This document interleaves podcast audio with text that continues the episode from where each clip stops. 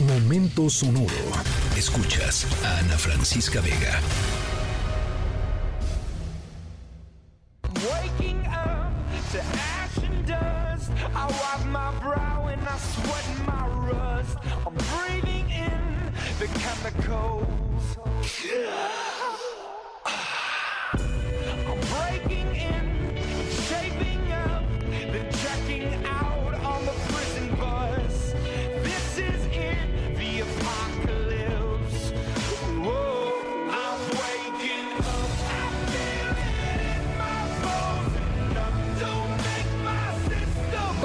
Arrancamos con Imagine Dragons este primer lunes de septiembre. Seguramente algunos de ustedes, no todos, eh, pero algunos jóvenes ilustres escuchas de este noticiero se están recuperando del fin de semana.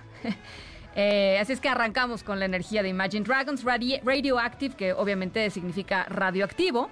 En nuestra historia sonora no solo em, es radioactiva, sino que está directamente relacionada con uno de los sucesos radioactivos más importantes de las últimas décadas en este planeta.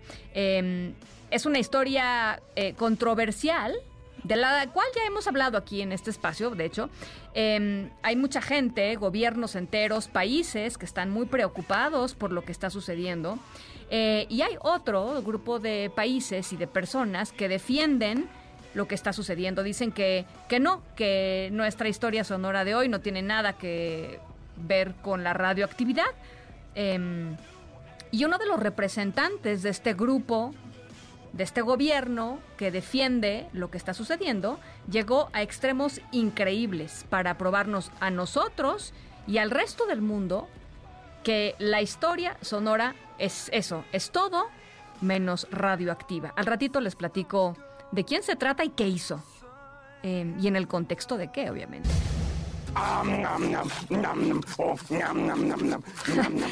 Bueno, ya casi es tiempo de ir pensando en la cena, ¿sí o no? Igual estuvieron muy ocupados, apenas tuvieron eh, tiempo para salir a comer.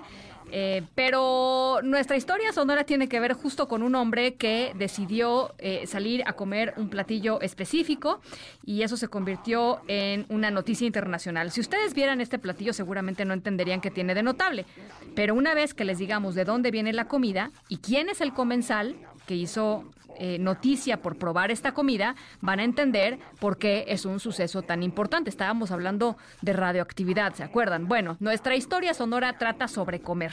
Eh, una gran prueba para ver qué tan hambrientos están, porque tal vez se les vaya el apetito cuando sepan de qué comida estamos hablando.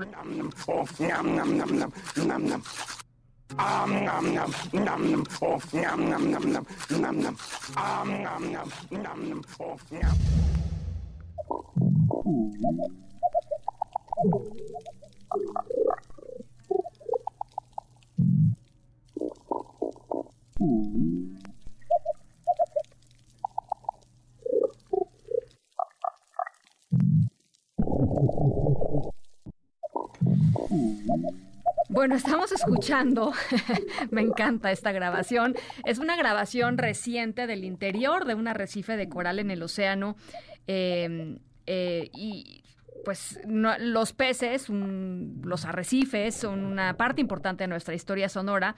Eh, el primer ministro japonés Fumio Kishida le demostró al mundo, o le quiso demostrar al mundo, mejor dicho, eh, que el agua de la central de Fukushima que Japón ha comenzado a vertir recientemente no es un agua radioactiva. ¿Se acuerdan que se los em, platicamos em, eh, hace algunos días en, em, en el mundo? Eh, decidió Japón, pues, tirar después de un procesamiento muy importante durante muchos años, de verter agua, eh, pues, dice Japón, ya no radioactiva al océano. ¿Y cómo quiso demostrar el primer ministro japonés esto? Bueno, pues comiéndose un sushi proveniente precisamente de estas aguas, enfrentito de donde están eh, vertiendo las aguas en cuestión, las polémicas aguas, y lo hizo, por supuesto, con todas las cámaras del mundo. El primer ministro se comió un sashimi de pescado blanco acompañado de arroz, hizo un llamado a que se apoye a la industria del pescado de Japón, que ha sufrido un golpe importantísimo en términos de de su reputación con justamente el vertido de las aguas de Fukushima. El primer ministro eh, Kishida va a viajar esta semana a Toyosu, que es la principal región eh, pesquera de, de Japón, en donde nuevamente va a comer pescado local frente a la prensa. ¿Por qué? Pues porque además China ya está tratando de, eh, pues de bloquear las importaciones de pescado de Japón. En fin, la, la, cosa se le puede complicar seriamente a la economía, a la economía japonesa. Así es que el primer ministro